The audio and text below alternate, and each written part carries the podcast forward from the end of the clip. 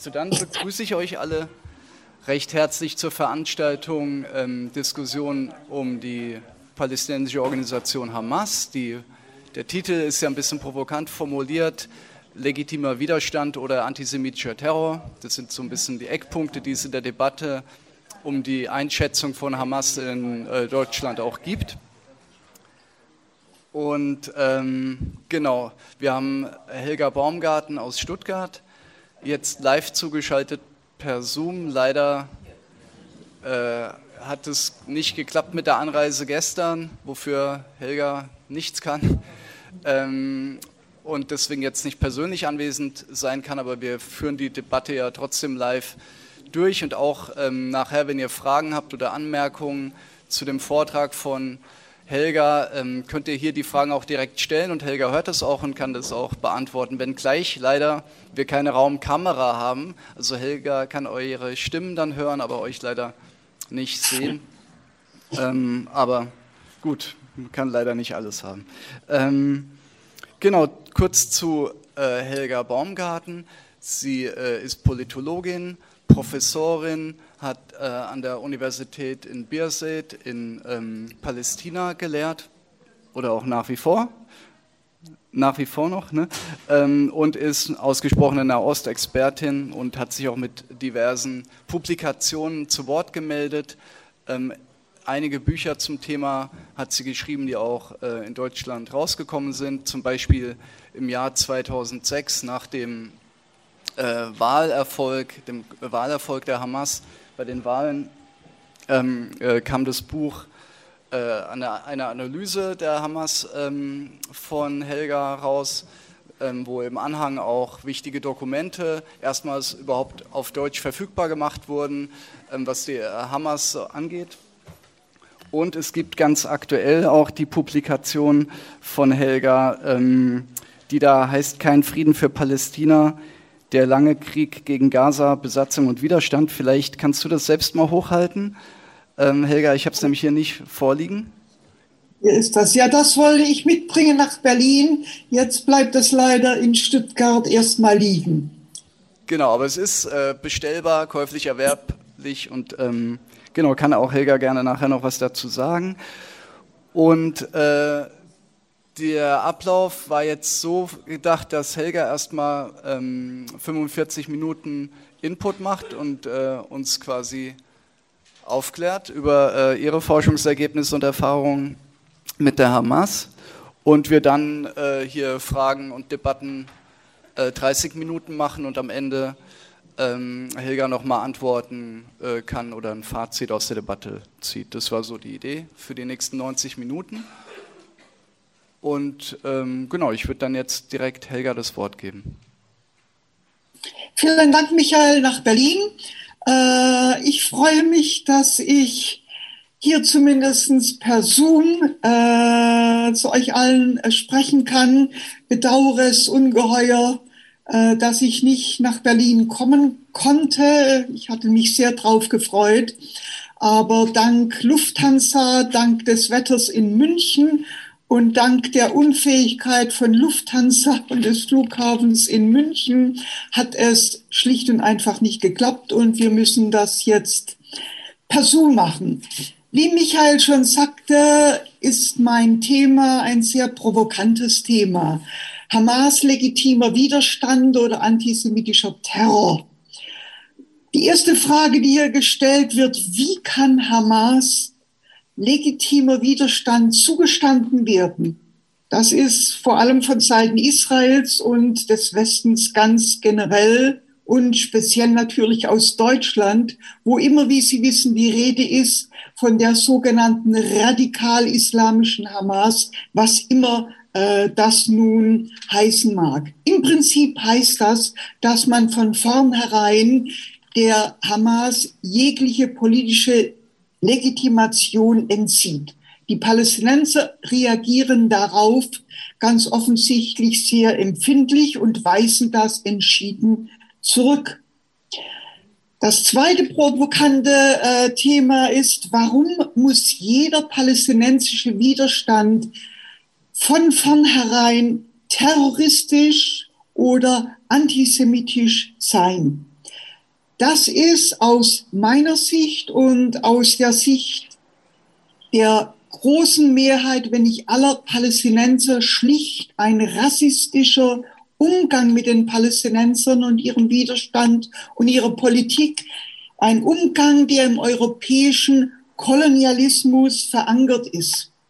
Für Israel auf der einen Seite ist jeglicher Widerstand gegen Israel von vornherein antisemitisch. Ja, jegliche Kritik an Israel wird als antisemitisch zurückgewiesen. Das kennen wir alle. Das kennen Sie speziell auch aus Deutschland und im Besonderen aus Berlin. Terror, so denke ich, ist heute eine absolute Lehrformel und ich weigere mich inzwischen, den Begriff überhaupt noch zu verwenden, weil er absolut nicht mehr aussagekräftig ist. Jeder Staat, jede politische Organisation nennt Widerstand gegen sie Terror. Von daher äh, können wir damit schlicht und einfach nichts anfangen. Ich denke, es gibt ein wirklich sinnvolles Vorgehen mit diesem Thema und ich habe dieses Vorgehen selbstverständlich gewählt. Ich möchte einige zentrale Fragen stellen, ohne jetzt groß ins Detail zu gehen. Die Details finden Sie dann zum Nachlesen in meinen diversen Büchern. Das Hamas-Buch hat äh, Michael schon hochgehoben. Es ist 2006 erschienen. Es gibt dann ein zweites Buch, was sehr viel kürzer ist und die Ergebnisse des Hamas-Buches vielleicht kürzer und lesbarer zusammenfasst. Das ist das Buch mit dem schönen Titel Kampf und Palästina, was wollen Hamas und äh, Fatah, das ist 2013 erschienen. Ich halte es auch ganz kurz hoch. Beide Bücher, das Hamas-Buch und dieses Buch, das im Herde Verlag erschienen ist, sind leider nur noch äh, digital auf meiner Academia EDU-Seite abrufbar.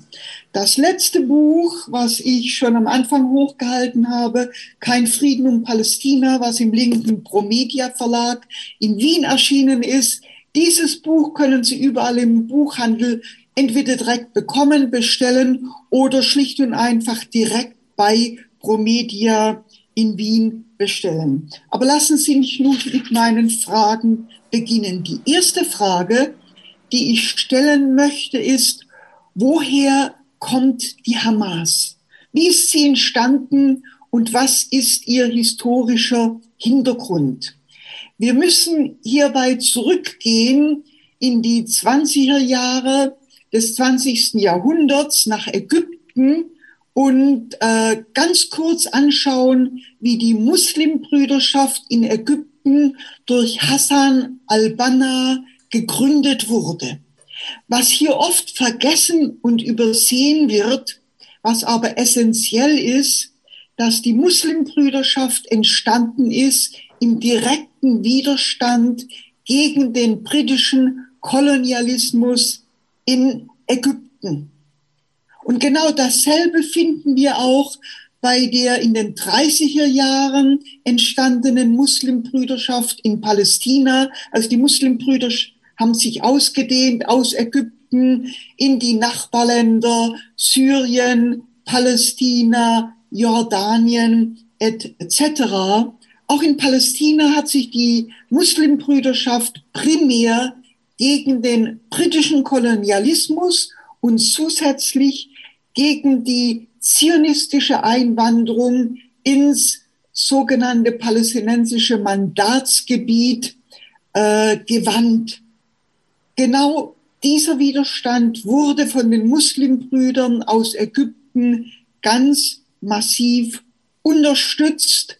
Muslimbrüder kamen in den 30er Jahren, als es die große Rebellion vor allem der palästinensischen Bauern gegen den britischen Kolonialismus und die zionistische Einwanderung gab. Sie kamen nach Palästina und haben den Widerstand unterstützt. Und genau dasselbe gab es auch beim Krieg 1948, äh, als der Staat Israel entstand und die Entstehung eines palästinensischen Staates verhindert wurde.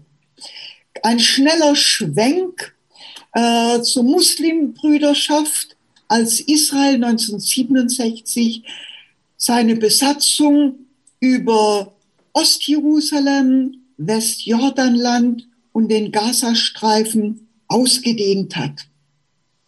Interessanterweise war in der ersten Zeit der Besatzung, also von 67 bis etwa Beginn der Intifada 1987, äh, der Hauptfeind für Israel und der Widerstand gegen die Besatzung Israels von Seiten Fatahs und der PLO. Das heißt, Israel und die israelische Besatzung haben alle PLO-Organisationen und die Fatah ganz generell massivst und unnachgiebig und brutal verfolgt. Gleichzeitig, und das ist das Interessante, haben sie die Muslimbrüderschaft stillschweigend positiv geduldet. Äh, der Führer äh, der Muslimbrüder im Gazastreifen, Sheikh Ahmad Yassin zum Beispiel, konnte Ende der 70er Jahre ganz offiziell, sogar mit offizieller israelischer Genehmigung, ein Büro der Muslimbrüder im Gazastreifen aufmachen. Wie ist nun diese immer größer werdende Rolle der Muslimbrüder in Palästina zu erklären. Ich denke, man muss hier alles im Kontext sehen. Auf der israelischen Seite nahm die Religion einen immer größeren Raum ein, also im Gegensatz zu den äh, zionistischen Gründern, angeführt von Ben Gurion, die ausschließlich säkular ausgerichtet wurden, nahm die Religion in den 70er und 80er Jahren in Israel einen immer größeren Raum ein. Und das hat selbstverständlich auch Auswirkungen gehabt auf die palästinensische politische äh, Landschaft. Das heißt, die Antwort auf einen stärker religiös geprägten Zionismus war ein zusehends islamisch geprägter palästinensischer Nationalismus. Nun hat dieser Rückgriff auf die Religion auf beiden Seiten bewirkt, dass man auf der israelischen Seite sich darauf konzentriert, auf äh, die Ideologie, dass Gott Israel, Eretz Israel, den Juden gegeben hat. Punkt. Die palästinensische Antwort darauf die Antwort vor allem der Muslimbrüderschaft und später der Hamas war, dass Palästina ein Waqf ist, also ein religiöser Trust, Trust den die Palästinenser verwalten müssen und den sie niemanden überlassen können. Auf der Seite der Fatah kennen, äh, sehen wir im Gegensatz dazu einen reinen palästinensischen Nationalismus.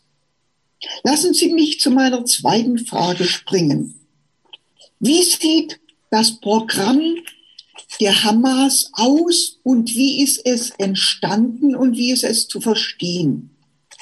Das Programm der Hamas entstand im Kontext äh, des Ausbruchs der ersten Intifada, also des Ausbruchs der erst, des ersten landesweiten Aufstandes der Palästinenser gegen die israelische Besatzung im Dezember 1987. Übrigens genau der Monat, in dem die Hamas durch Mitglieder der Muslimbrüderschaft im Gazastreifen gegründet wurde. Also Beginn der Intifada und Gründung der Hamas fallen direkt zusammen.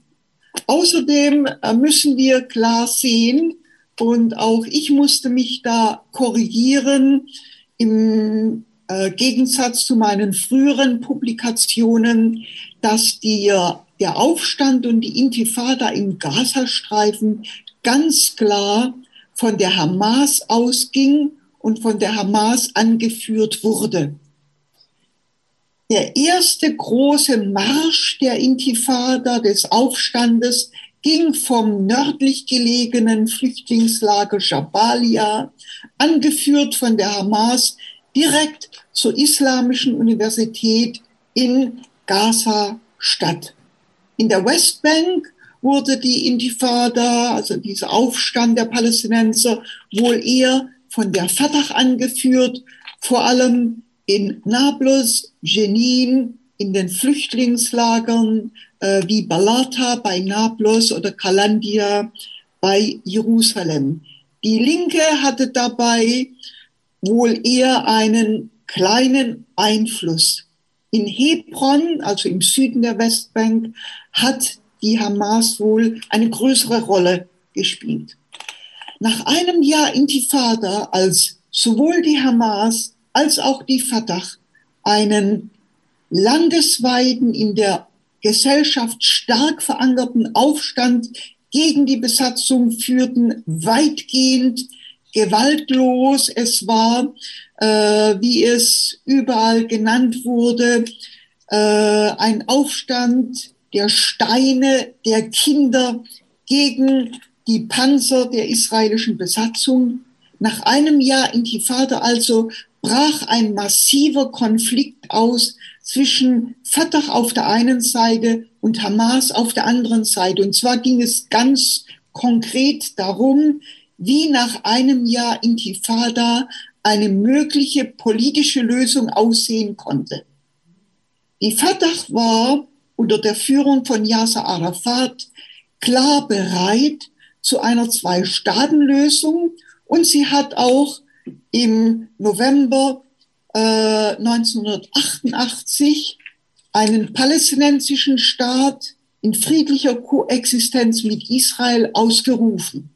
Im Gegensatz zu den früheren Programmen von Fatah und PLO. Gegen diese Staatsproklamation hat sich die Hamas ganz entschieden gestellt und sich dagegen gewehrt. Sie wollte festhalten am historischen Programm von PLO und Fatah, also Befreiung des gesamten Palästina, nicht Akzeptanz eines israelischen Staates und die Errichtung eines palästinensischen Staates auf dem gesamten historischen äh, Palästina. Lassen Sie mich wenigstens ganz kurz, damit Sie einen Eindruck haben, etwas vorlesen äh, von einem Flugblatt der Hamas aus dem Jahr 1988, also dem Jahr, in dem die Fatah einen palästinensischen Staat neben Israel proklamiert hat. Die Hamas ist geboren aus der Aufnahme des totalen Dschihad bis zur Befreiung von ganz Palästina. Die Hamas beschloss, die Intifada am 8. Dezember 1987 zu beginnen, um dieses Ziel zu erreichen. Alle Kinder Palästinas standen an ihrer Seite und tun das bis heute. Täuscht euch nicht, was die Stimmen betrifft, die für Frieden mit den Mördern rufen, zu einem Zeitpunkt, wo dieses unser Land besetzt, gehalten und unser Volk verfolgt wird. Brüder, wir erklären euch, dass die Projekte für die Unabhängigkeitserklärung oder für eine Regierung im Exil nur eine Falle sind mit dem Ziel, alle Erfolge der Intifada zu zerstören, ein Messer in den Rücken der Kinder der Steine. Und am Tag der Proklamation des PLO-Programms hieß es seitens der Hamas, ja zum bewaffneten Kampf, ja zur Intifada, ja zu allen Opfern, wie hoch sie auch sein mögen, wie lange der Weg auch sei und trotz aller Verschwörungen, wie groß sie auch sein mögen. Allerdings, und das steht in gewissem Widerspruch zu diesen verbalen Deklarationen war die Hamas und die Hamas-Gründer vorher in der Muslimbrüderschaft immer bereit, pragmatisch bereit zu Kompromissen. Was sie forderten von Israel war immer und zuallererst ein Ende der Besatzung. Israelische Politiker wie Militärs haben in den 80er Jahren immer wieder nach dem Prinzip Teile und Herrsche versucht, ins Gespräch zu kommen mit den Muslimbrüdern und später sogar mit der Hamas, um zu sehen, ob hier eventuell eine Alternative für die PLO und für die Verdacht zu finden sei. Die Antwort äh, von Muslimbrüdern, von Sheikh Ahmad Yassin und äh, den anderen Muslimbrüdern und Hamas-Leuten war immer, die israelische Armee muss sich aus allen 1967 besetzten Gebieten zurückziehen. Erst dann können Verhandlungen aufgenommen werden. Und als ich im Sommer 2013, also knapp ein Jahr bevor Sheikh Ahmad Yassin ermordet wurde, ein Interview mit ihm führen konnte, äh, sagte er ganz klar, es gibt nur eine langfristige Lösung dieses Konfliktes, dieses unseren Konfliktes mit der israelischen Besatzung, mit Israel, Toleranz, auf deren Basis eine friedliche Koexistenz möglich sein äh, könnte. Es kam nun im Sommer 1988, genau im August 1988, zur Proklamation der berühmt-berüchtigten Charta der Hamas. Übrigens ein Dokument, das so gut wie kein Palästinenser und auch so gut wie kein Hamas-Mitglied kennt, gelesen hat oder auch benutzt. Die Charta ist vor allem im Westen und in Israel bekannt und wird gegen die Hamas benutzt.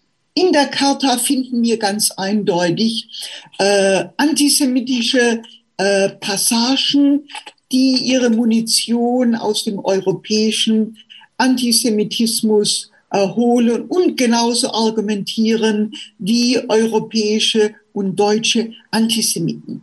Was dann vergessen wird, ist, dass die Hamas 2017 ein völlig neues Programm erarbeitet und auch publiziert hat.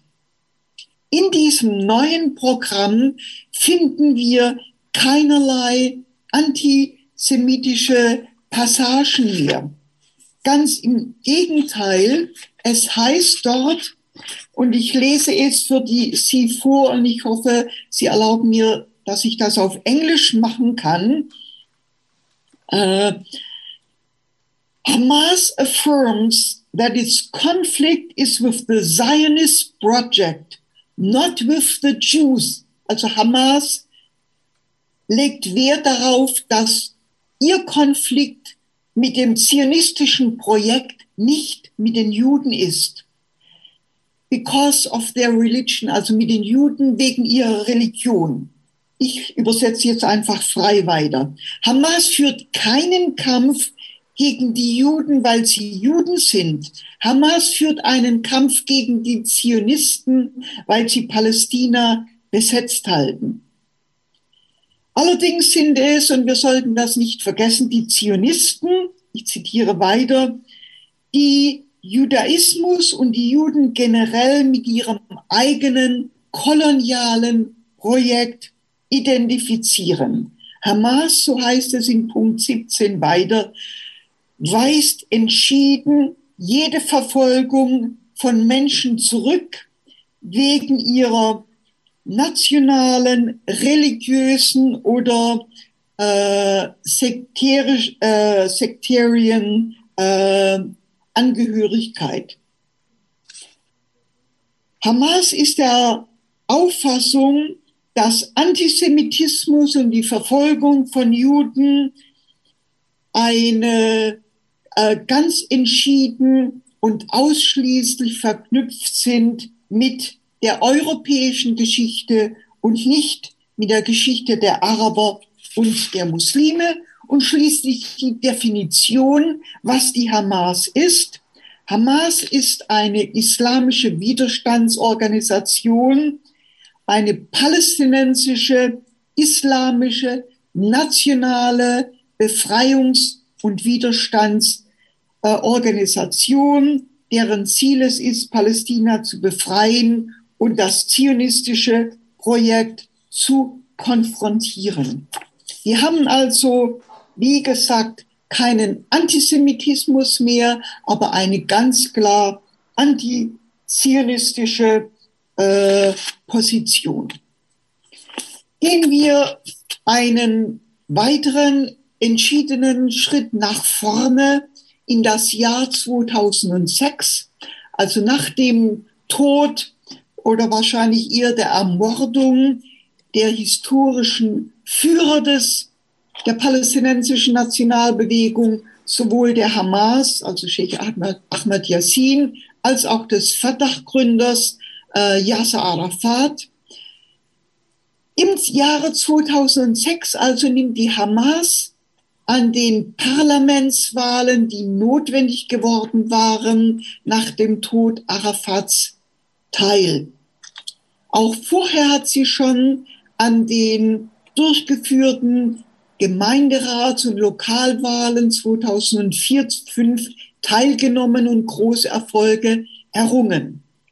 Bei den Parlamentswahlen nun im Januar 2006 hat die Hamas wieder aller Erwarten einen riesengroßen Erfolg erzielt, äh, einen Erfolg, der weder von Israel noch natürlich von der Fatah noch vom gesamten Westen erwartet worden war.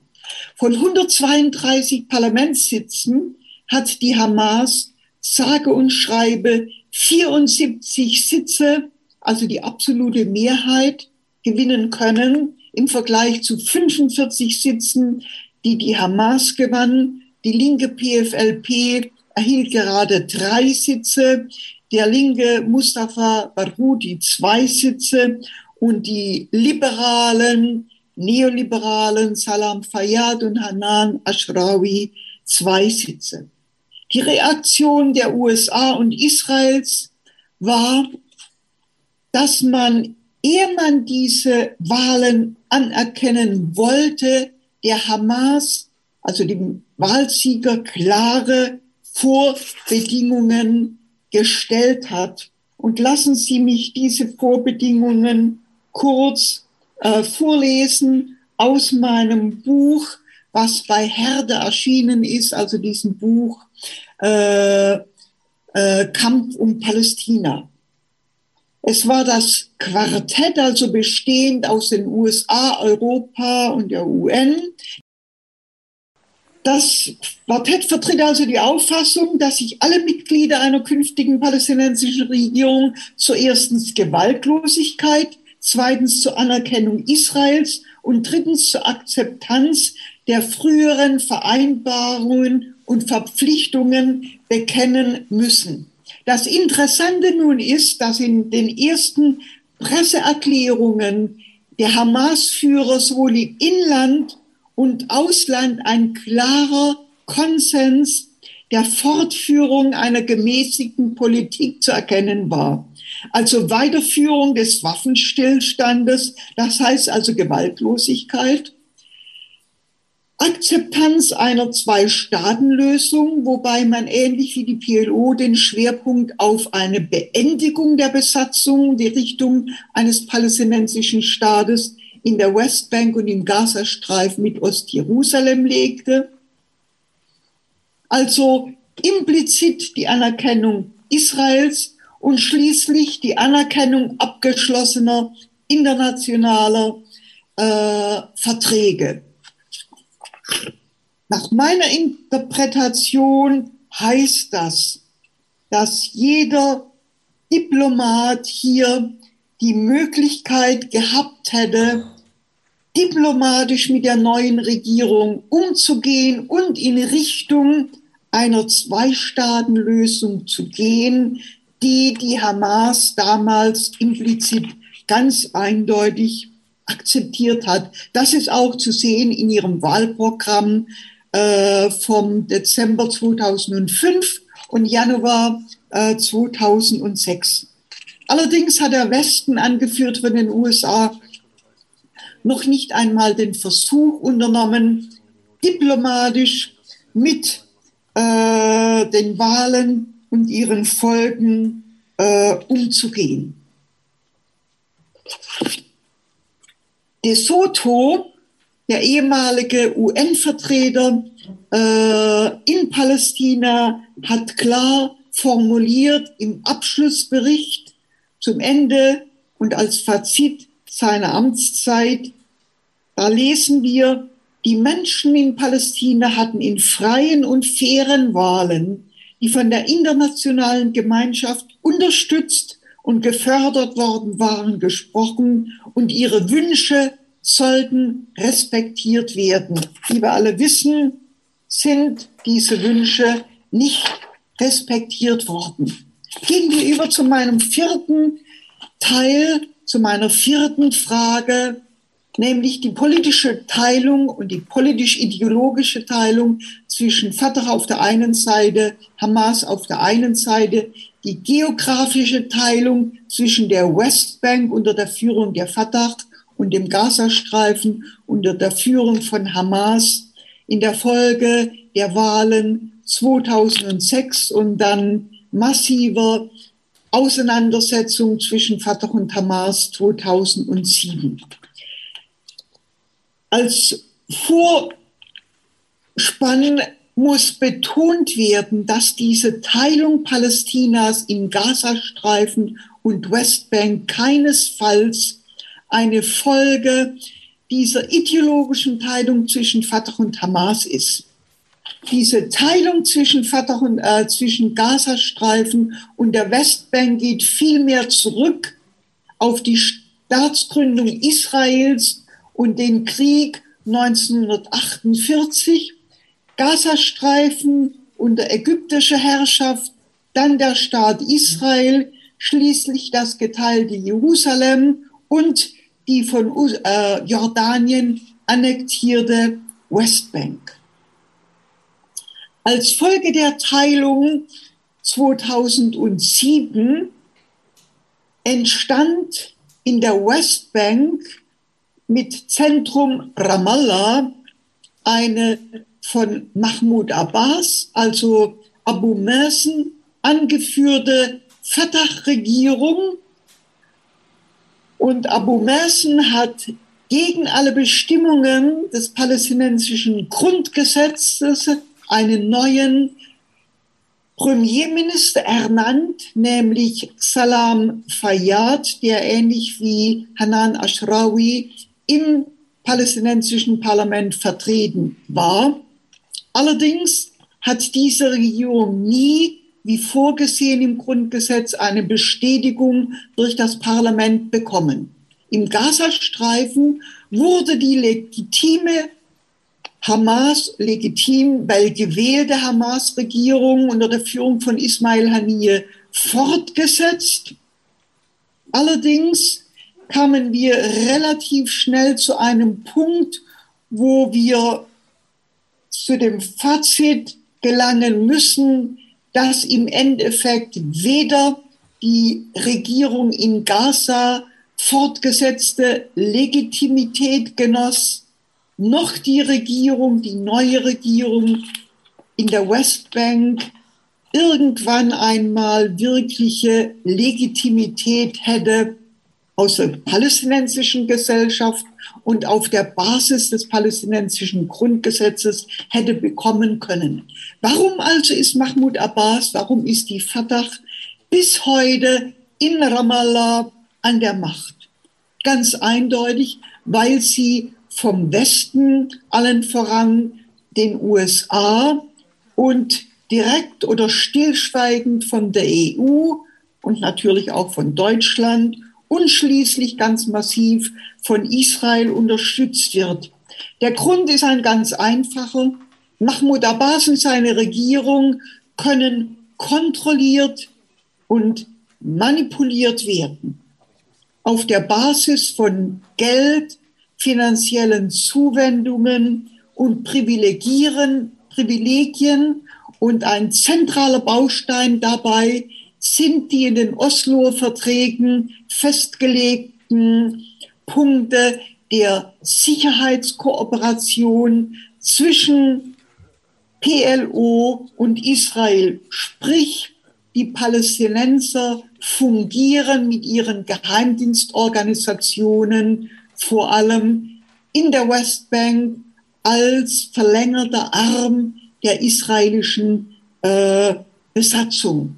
Gleichzeitig ist diese Regierung in Ramallah schwach bis minimal verankert in der palästinensischen Gesellschaft. Sie findet dort so gut wie keine Unterstützung mehr und wir kennen, können das über die Jahre hin in ständigen Umfragen, die vier bis fünfmal im Jahr erhoben werden und in den letzten Jahren vor allem in den Social Media klar verfolgen.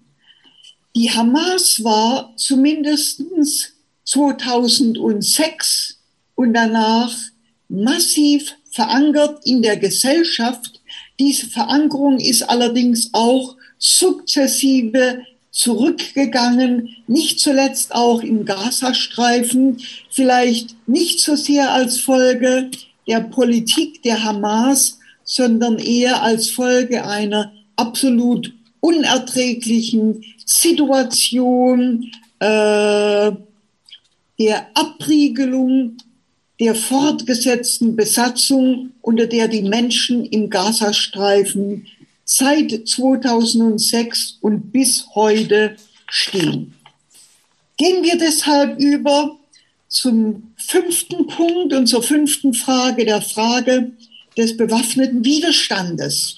Und hier müssen wir ganz konkret fragen, was darf ein kolonisiertes Volk und eine kolonisierte Gesellschaft an Widerstand leisten? Frage fünf, die Frage, eine ganz, ganz wichtige, die Frage des bewaffneten Widerstandes und die ganz konkret zu stellende Frage, was darf eine kolonisierte Gesellschaft an Widerstand leisten? Und wir müssen hier durchaus einen Blick werfen auf die Geschichte anderer kolonisierter Völker, angefangen von China, Vietnam, Algerien, Kuba etc.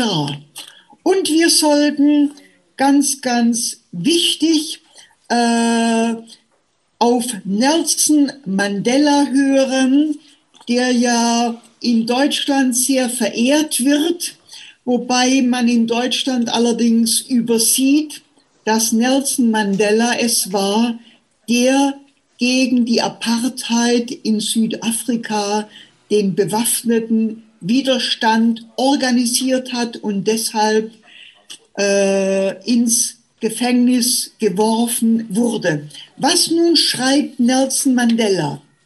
Es ist immer der Unterdrücker, nicht der Unterdrückte, der diktiert, welche Form der Kampf, der Kampf annimmt. Wenn der Unterdrücker Gewalt anwendet, dann haben die Unterdrückten keine Wahl, als mit Gewalt zu antworten. Und wenn wir auf die Frage des internationalen Rechtes zu sprechen kommen, dann haben wir einen ausgezeichneten Text des leider schon verstorbenen israelischen äh, Rechtsspezialisten und Rechtsprofessors Stanley Cohen, der übrigens auch aus Südafrika stammt. Stanley Cohen hat einen wichtigen Artikel geschrieben und mit dem Titel Die Palästinenser haben das legale Recht zu bewaffnetem Widerstand. Und lassen Sie mich auch hier wieder eine kleine Passage vorlesen. In Palästina existieren keine Freiheiten. Internationales Recht anerkennt das fundamentale Recht zur Selbstbestimmung, zur Freiheit und zur Unabhängigkeit von jeglicher Besatzung.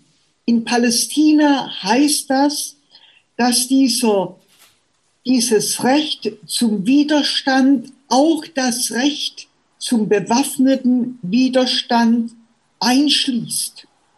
Und Stanley Cohen zitiert hier unter anderem auch äh, einen ehemaligen Sklaven aus den USA von einer Zeit vor 150 Jahren, als die Sklaven versuchten, sich in den USA zu befreien und klar formuliert hat, Power concedes nothing without a demand. It never did and it never will. In diesem Kontext müssen wir nun fragen, und das würde ich auf die Diskussion verschieben, wie sieht das nun aus mit den sogenannten Raketen, die aus dem Gazastreifen, beileibe nicht nur von der Hamas, auch vom islamischen Dschihad, von der PFLP und immer auch wieder von Fatah-Gruppen nach Israel geschossen werden. Wie sieht es in diesem Kontext aus mit dem Problem der Gewalt gegen Zivilisten? Und direkt damit verbunden, und auch das möchte ich auf die Diskussion verschieben, wie sieht es aus mit der Frage des Gleichgewichts des Schreckens?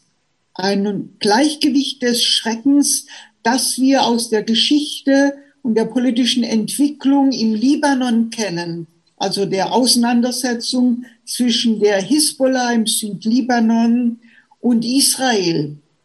Hisbollah hat ja, wie wir alle wissen, die israelische Besatzung des Südlibanon beendet, die israelische Armee aus dem Libanon vertrieben und nach dem Krieg 2006 und folgende können wir in der Situation zwischen Hisbollah und Israel durchaus von einem Gleichgewicht des Schreckens ausgehen.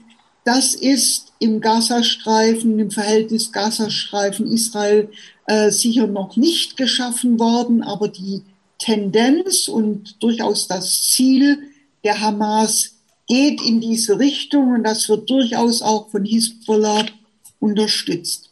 Lassen Sie mich nun zum letzten Punkt kommen. Wie kann es weitergehen? Erste Frage, was sind die Optionen für die Hamas? Eine Weiterführung von Raketenangriffen mit einer direkten Reaktion von Seiten Israels, nämlich Kriegführung gegen den Gazastreifen und zuerst und vor allem gegen die Gesellschaft im Gazastreifen, Kriege und auch Raketenangriffe, die immer wieder zuerst und vor allem von Israel provoziert werden. Aber diese Provokationen werden im Westen immer stillschweigend unter den Teppich gekehrt und schlicht nicht wahrgenommen. Eine andere Option, die Entführung von israelischen Soldaten, nicht zuletzt bei Angriffen gegen den Gazastreifen, wie zum Beispiel im 2000, äh, 2006 im Juni die Entführung und dann äh, Festsetzung des israelischen Soldaten Gilad Shalit oder schließlich die Durchführung von friedlichen, massenhaften Rückkehrmärschen die seit 2018 im Gazastreifen gegen die von Israel errichtete Mauer rund um den Gazastreifen durchgeführt werden, seit 2018, also aus Anlass von 70 Jahren Nakba, also Katastrophe für die Palästinenser mit ihrer Vertreibung und der Verhinderung eines palästinensischen Staates. Was sind andere Optionen? Auch das ist zu fragen. Schließlich, was sind die Optionen für die palästinensische Gesellschaft? Möglicherweise andere oder parallele Optionen zu denen der Hamas, speziell in Jerusalem. Wie also können die Palästinenser mit der israelischen Gewalt bei der Beerdigung der Journalisten der Journalistin und von Israel ermordeten Al Jazeera-Journalistin Shirin Abu Akle umgehen? Wie kann man umgehen bei einer massiven Gewalt der Armee gegen einen Trauerzug? Wie kann man umgehen mit der israelischen Gewalt gegen den Haram Sharif? Wie kann man umgehen gegen die versuchte Enteignung von Häusern und die Vertreibung ihrer Bewohner in Sheikh Jarrah oder in Silwan oder im Norden der Westbank in Jenin, im Süden in Hebron und ganz zuletzt der vom obersten israelischen Gericht bestätigten und legitimierten Vertreibung von mindestens 1000 Menschen aus ihren Weilern in der Region südlich von Hebron, Massafer, Yatta. Und schließlich, was sind Optionen und Szenarien für Israel? Und Sie haben sicher in der Diskussion gestern mit Ilan Pabbe darüber einiges gehört. Lassen Sie mich nun zum Schluss kommen und zur Diskussion überleiten. Ich denke, wir dürfen und wir sollten die Hamas nicht einfach isoliert betrachten, sondern in ihren historischen, politischen Kontext stellen. Und dieser historisch-politische Kontext ist zuerst und vor allem Siedlerkolonialismus. Und ich verweise Sie hier auf den Kollegen, leider auch verstorben, auf den Kollegen, Gott sei Dank noch nicht verstorben, Moshe Machova, der in London lebt und publiziert im Weekly Worker und speziell Artikel von ihm aus dem Jahr 2016 und 2018. Der zweite Kontext, also nicht nur Siedlerkolonialismus, ist ethnische Säuberung, also genau das, was in Sheikh Jarrah, Massafar Yatta und so weiter und so fort ständig passiert und ununterbrochen seit 1948 passiert ist und schließlich Apartheid. Und wir wissen ja, dass nicht nur von israelischen Organisationen wie B'Tselem, sondern auch von internationalen Menschenrechtsorganisationen wie zuletzt Amnesty International Israel in seiner Gesamtheit als Apartheidstaat kritisiert wurde.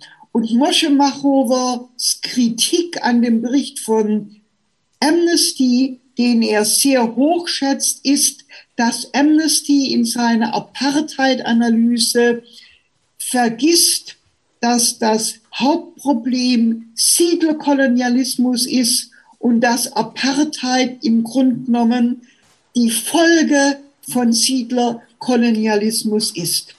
Nun haben wir Linke, wenn wir sicher alle durch und durch säkular sind, sicher ein Problem mit Hamas als religiös fundierte Organisation.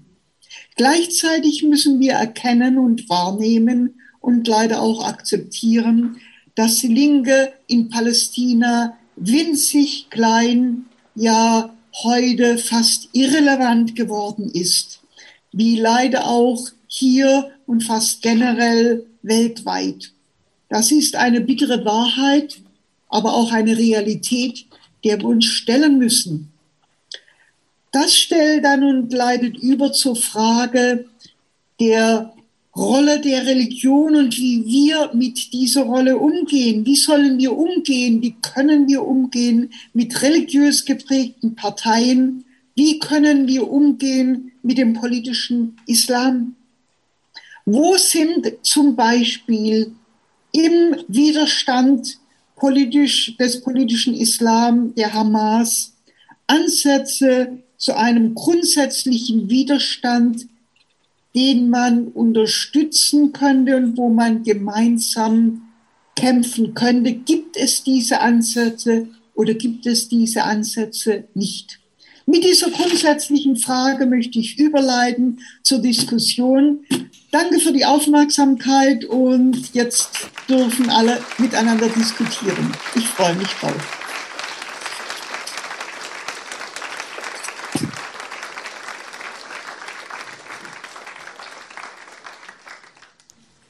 Das wird ein schwieriges Schlusswort. Eigentlich bräuchte ich jetzt noch mal eine Stunde.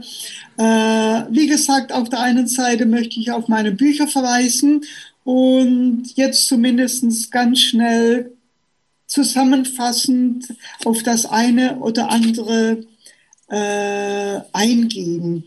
Äh, die ganz direkte Frage, Stanley Cohen ist der Professor des internationalen Rechtes, geboren 1942 in Südafrika, gestorben 2013 in England.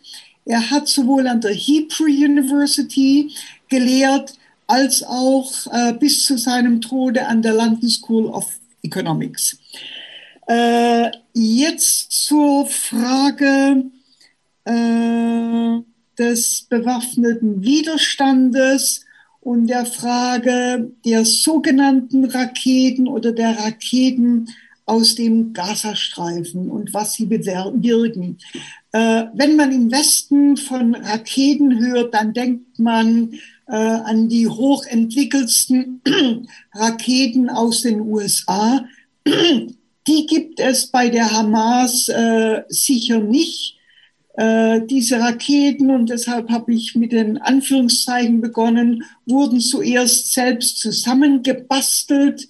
Die sind erst nur ein paar hundert Meter weit geflogen. Äh, inzwischen verfügt die Hamas über sehr viel höher entwickelte Waffen, äh, durchaus unterstützt durch den Iran. Und der Iran macht das so, dass er Hamas-Leute äh, hilft, diese Raketen selber zu entwickeln und im Gazastreifen herzustellen. Was nun erreichen diese Raketen?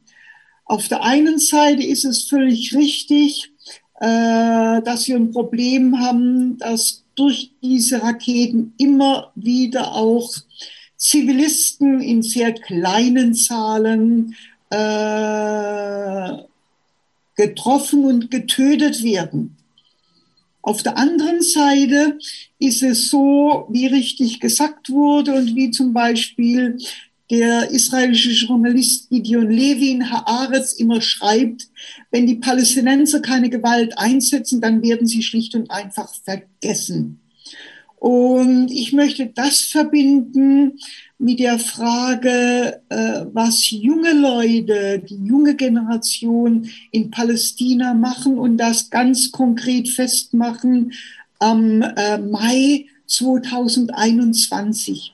Wir hatten massiven Widerstand von jungen Leuten aus der Westbank, aus Ostjerusalem, aus Israel selber, äh, die parteipolitisch nicht gebunden waren. Die haben weder zu Fatah noch zu Hamas noch zu irgendeiner linken Organisation geführt. Das war wirklich Widerstand von unten. Der hat sehr viel bewirkt, aber die eigentliche Mobilisierung, ob wir, ob uns das nun gefällt oder nicht, hat angefangen, die weltweite Mobilisierung, auch die Massenmobilisierung vor Ort, hat angefangen mit den Raketen äh, aus Gaza.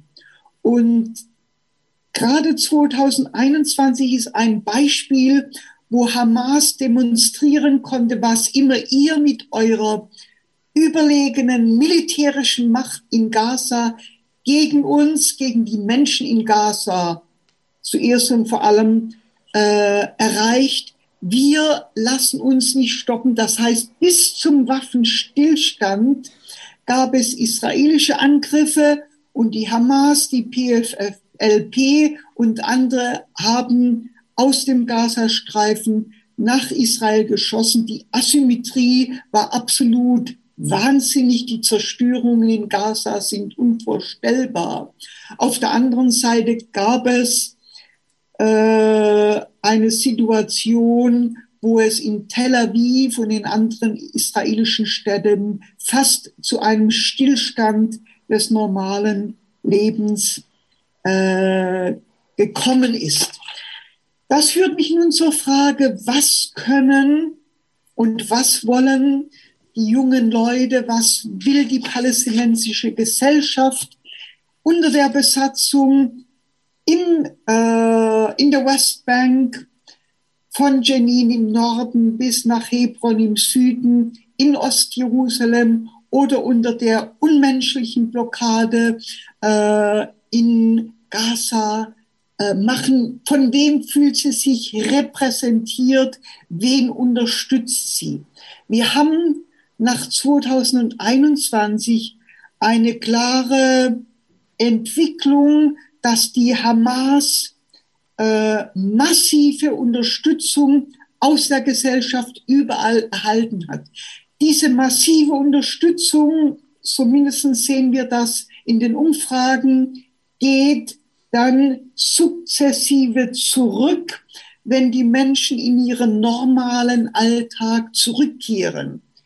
Wir selber haben vor Ort, nachdem Shirin Abu Akle ermordet wurde im letzten Monat in Jenin, als die Trauer begann in Ostjerusalem, im Wohnhaus und gegen die, ähm, in der Familie von Shirin und die Border Police ganz massiv und brutal eingriff. Und als dann die Beerdigung begann, ich selber konnte an der Beerdigung allerdings mit großen Schwierigkeiten teilnehmen. Wir haben damals gesagt, im Mai, es war wichtig, dass es im Mai konzentriert um den Widerstand der Menschen vor Ort in Jerusalem, überall in der Westbank und im Gazastreifen ging und es keine Raketen und keinen bewaffneten Widerstand gibt. Also man muss hier schlicht unterscheiden. Es gibt Punkte, wo das essentiell ist und sehr viel bewirkt. Und es gibt andere Situationen wie jetzt im Mai, wo das kontraproduktiv äh, gewesen wäre. Frage nun, wie wird die Hamas im Gazastreifen aufgenommen? Generell von der Bevölkerung, von der Jugend, wie sieht es aus äh, mit Internetseiten, wo es heißt Free Gaza from Hamas Repression? Hamas ist, und wir sollten uns da nicht täuschen, nicht anders als die Fatah in der Westbank eine autoritäre Organisation. Die Möglichkeit der Unterdrückung der Menschen durch die Fatah in der Westbank, nicht zuletzt infolge der Sicherheitskooperation mit Israel, ist größer. Und ich würde sagen, aber darüber kann man diskutieren und es gibt Leute, die eine andere Meinung haben. Ich würde sagen, die Regierung in Ramallah ist ganz eindeutig autoritärer, hat weniger massiv weniger Unterstützung aus der Bevölkerung, hält sich eigentlich nur an der Macht durch die Unterstützung aus Israel und aus dem Westen und durch die Sicherheitskooperation als die äh, Hamas im Gazastreifen oder die Hamas-Organisation äh, in der Westbank und in Ostjerusalem, die dort massiv verfolgt wird. Wir können natürlich überall in der Welt beobachten, wenn es eine Regierung gibt, in einer Situation wie der im Gazastreifen, äh, dass die Leute dann sicher nicht zufrieden sind mit Hamas. Zuerst und vor allem, weil Hamas nicht in der Lage war und ist, die Blockade aufzuheben. Wo Hamas meiner Ansicht nach gescheitert ist 2006 und folgende, und ich konnte das mit eigenen Augen beobachten, die Verknüpfung, die Verankerung in der Bevölkerung in den ersten Jahren nach 2006 war enorm. Das hat die Hamas sukzessive verspielt, indem sie diese Verankerung nicht aufrechterhalten hat. Man wurde korrupter, man hat mehr für sich selber gesorgt, man hat in Entscheidungen sich nicht mehr prinzipiell und äh, konzentriert auf die Bevölkerung gestützt und das hat ganz eindeutig zu negativen Ergebnissen äh, geführt. Schließlich zur Frage europäischer Kolonialismus, europäischer Antisemitismus, wie vergleichen wir den Umgang Europas, der USA und Deutschlands mit äh, den Menschen und dem Widerstand in der Ukraine gegen den Krieg, mit dem Widerstand der Palästinenser im Gaza, äh, in den besetzten Gebieten Gazastreifen, Ostjerusalem und Westbank. Ich sage immer und führe ein kleines Beispiel an. Wir können inzwischen im Internet von begeisterten Leuten sehen, wie man einen Molotow-Cocktail an, äh, wie man einen Molotow-Cocktail baut, weil man sagt, die Menschen in der Ukraine haben keine Alternative. Sie sollen gegen russische Soldaten und Panzer Molotow-Cocktails bauen. Alle in Deutschland sind begeistert.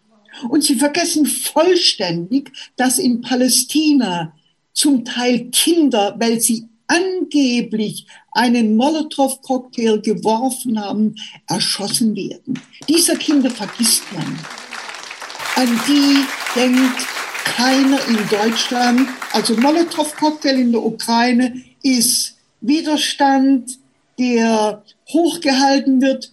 Molotow-Cocktails in Gaza, in der Westbank, selbst wenn sie nicht geworfen wurden, genügen, um Kinder und Jugendliche schlicht und einfach hinzurichten, denn anders kann man das äh, meiner Ansicht nach nicht benennen. Ich denke, ach, es war vielleicht noch eine wichtige Frage.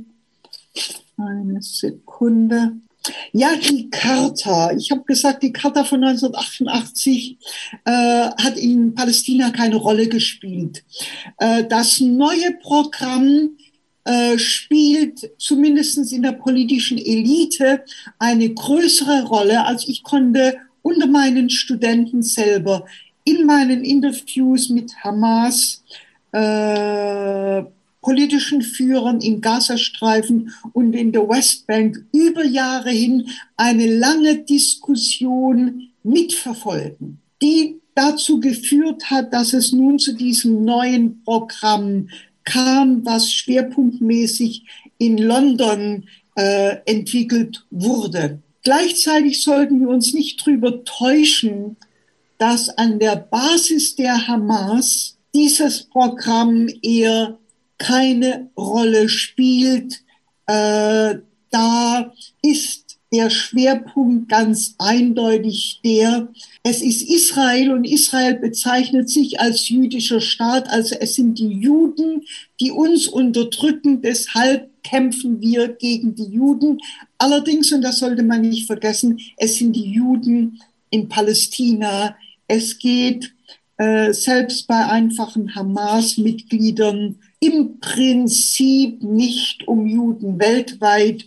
Allerdings, und auch das sollte man nicht vergessen, man hört durchaus hin und wieder mal einen äh, Verweis auf die Nazis, die ich nicht, den ich nicht weiter aufnehmen äh, möchte. Das ist dieser sehr, sehr schwierige äh, Kontext. Schließlich die Frage der Volksfront, die Frage, wie kann eine Linke mit Organisationen wie der Hamas eventuell einen gemeinsamen Nenner finden. Ich möchte hier vielleicht abschließend schlicht verweisen auf die über Jahre hin gute Kooperation zwischen der linken PFLP, also Popular Front for the Liberation of Palestine, ehemals angeführt von George Habash, und äh, der Hamas.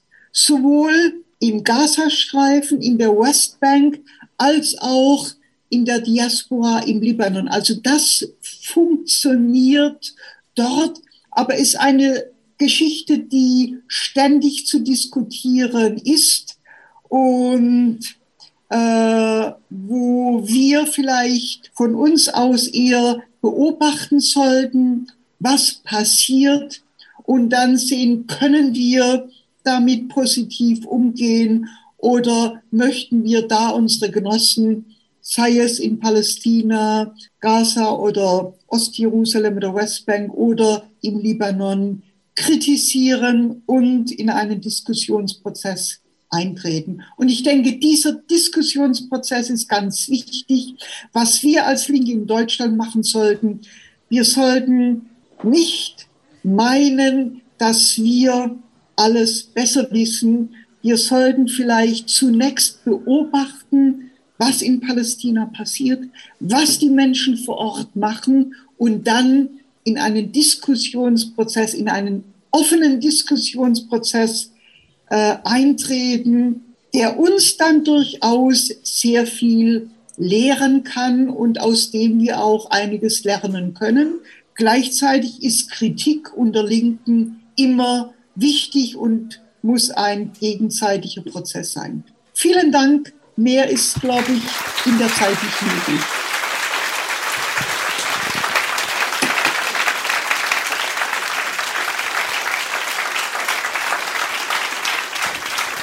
Dankeschön. Und jetzt hoffe ich zusammen mit meinem Verlag Promedia in Wien, dass ihr alle, wenn der Kongress vorbei ist, euch mein schönes Buch besorgt. Ich hebe es nochmal hoch. Kein Frieden für Palästina. Und da steht eben drinne, dass es nicht nur die Blockade über den Gazastreifen gibt, sondern dass Israel einen langen Krieg gegen Gaza führt und die Menschen in Gaza fürchten sich vor der nächsten Runde, die das israelische Militär durchaus plant. Dankeschön.